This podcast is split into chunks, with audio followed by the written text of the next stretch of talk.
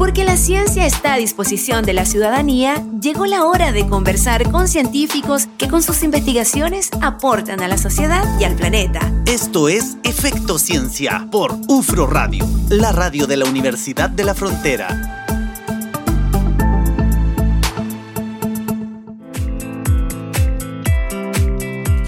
18, no, 20 con 11. Continuamos haciendo Efecto Ciencia acá en UFRO Radio y lo anunciamos hace un instante. ¿ah? Vamos a conversar esta tarde con el doctor Rafael López Olivarí. Él es ingeniero agrónomo, doctor en ciencias agropecuarias y experto en riego y agrometeorología. Actualmente subdirector regional de I+D en Iña Carillanca. Rafael, ¿cómo estás? Bienvenido a Efecto Ciencia. Bueno, Natalie, muchas gracias eh, por la posibilidad de estar acá con usted y compartir, obviamente, lo que hoy día. Lo que están haciendo ustedes, ¿no? En, justamente en gestión eh, y también en, temas hídricos, ¿no? Ahora, esto, esto de la gestión hídrica para INIA es un tema que no es reciente, ¿no? Esto está como en los principios, como un eje transversal en la nacional.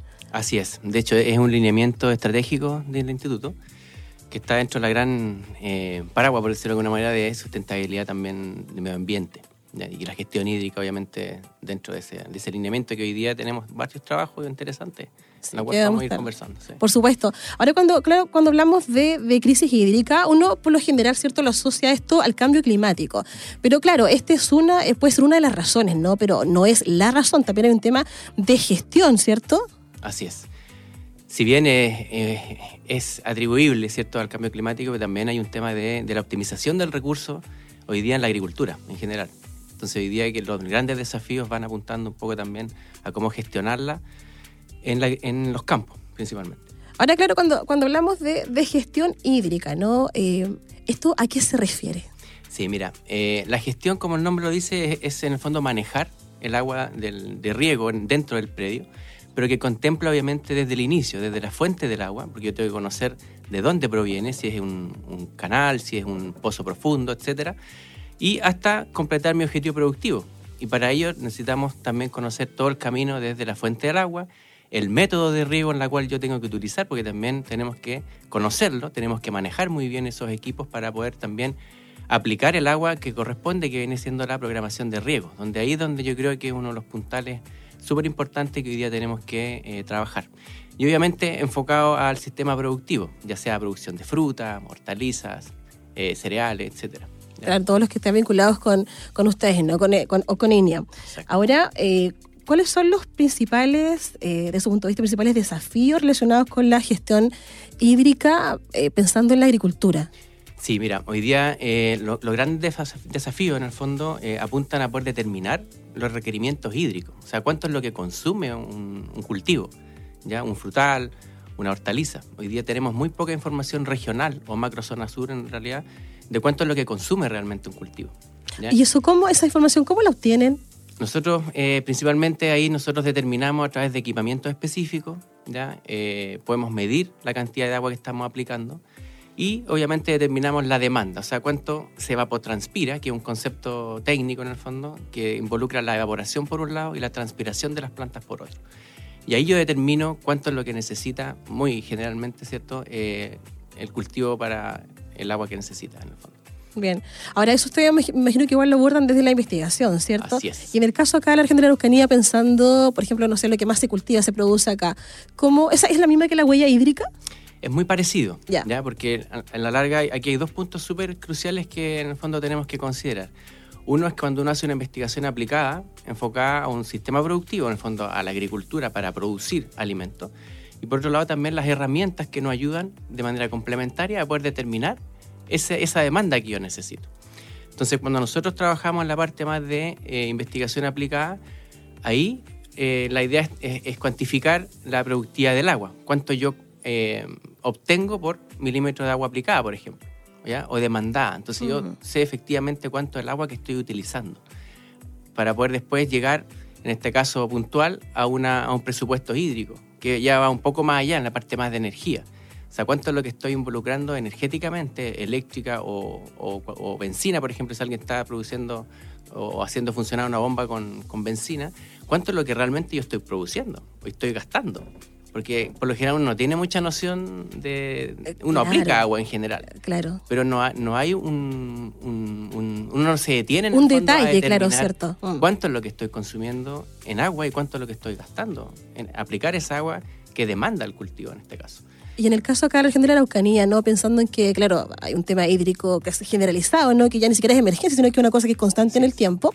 ¿Cómo, cómo abordan eso con eh, la agricultura familiar, pequeña familiar? Ya, es que ahí nosotros, por ejemplo, eh, por un lado tenemos que entender los fundamentos, ¿ya? Entendiendo los fundamentos de cómo se mueve el agua, ¿cierto? Cómo se, se transpira o, los, o las herramientas que yo tengo para poder determinarla, esas las tengo que eh, en este caso, bajarlas de una manera lo más simple posible.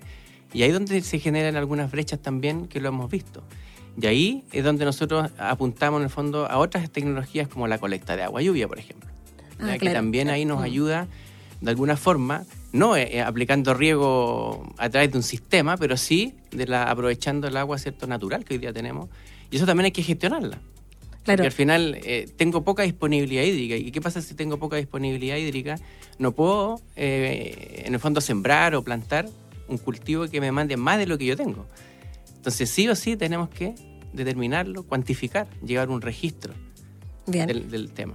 Estamos conversando acá en Efecto Ciencia con el doctor eh, Rafael López Olivarí, ingeniero agrónomo y que también es subdirector regional de I D en INIA Carillanca, 20 con 17 nos vamos a la música, suena Irene Caracán, Efecto Ciencia.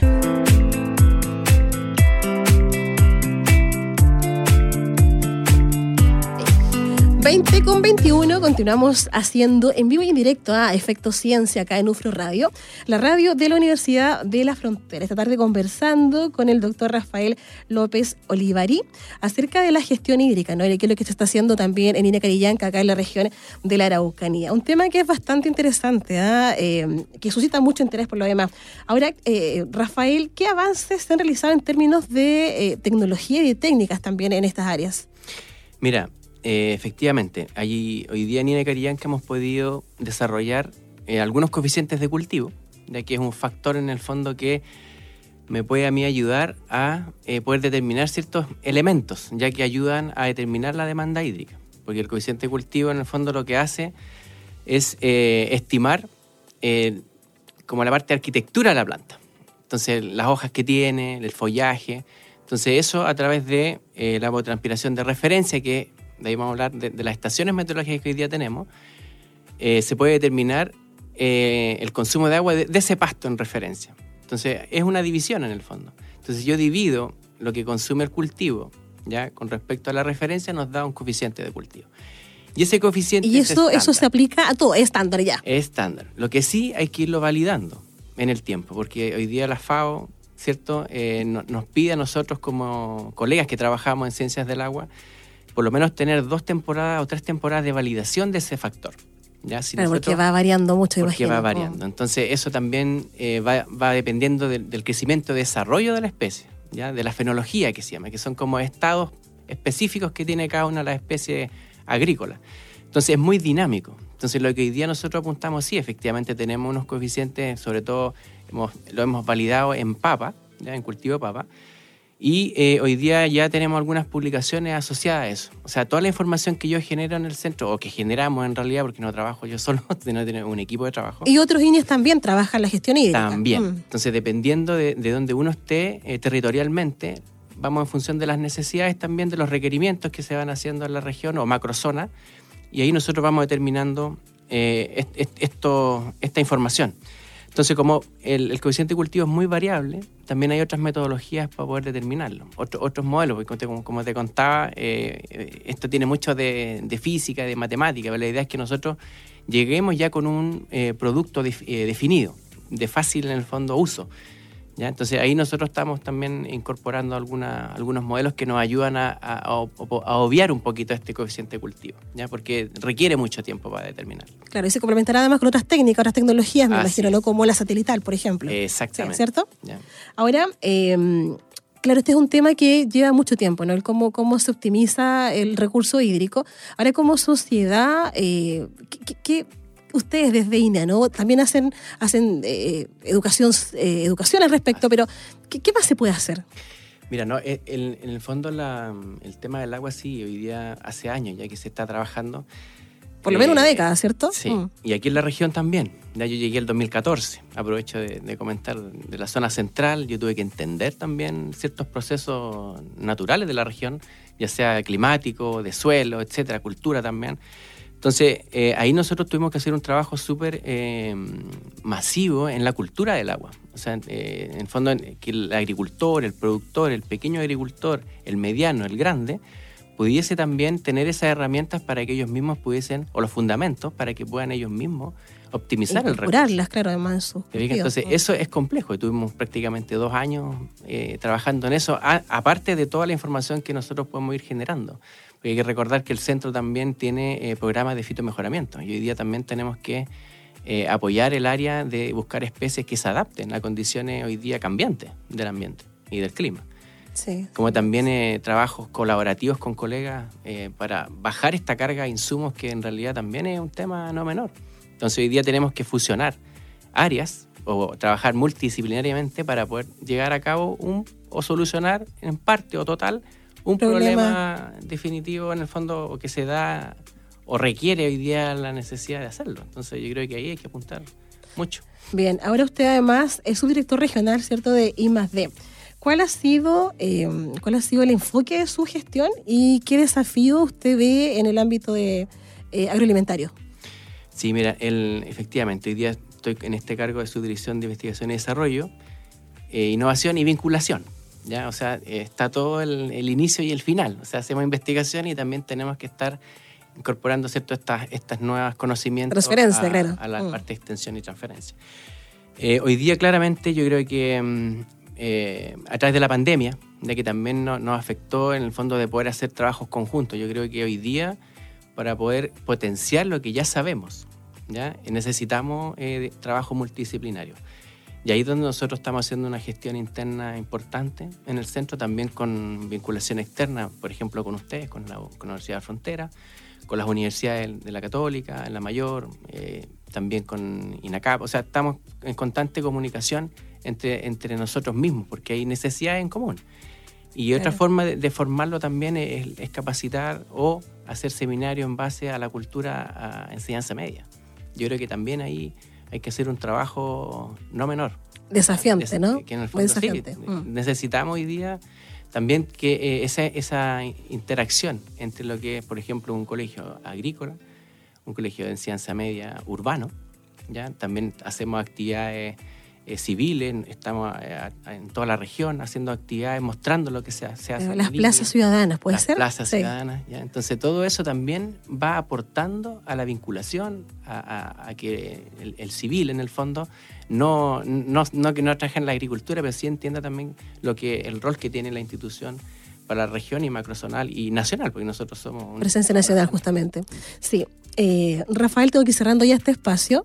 Eh, un gusto que haya estado acá en Efecto Ciencia. No, un gusto para mí también. Nos vemos. nos vemos. 20 con 28, nos vamos a la pausa y continuamos acá con más Efecto Ciencia.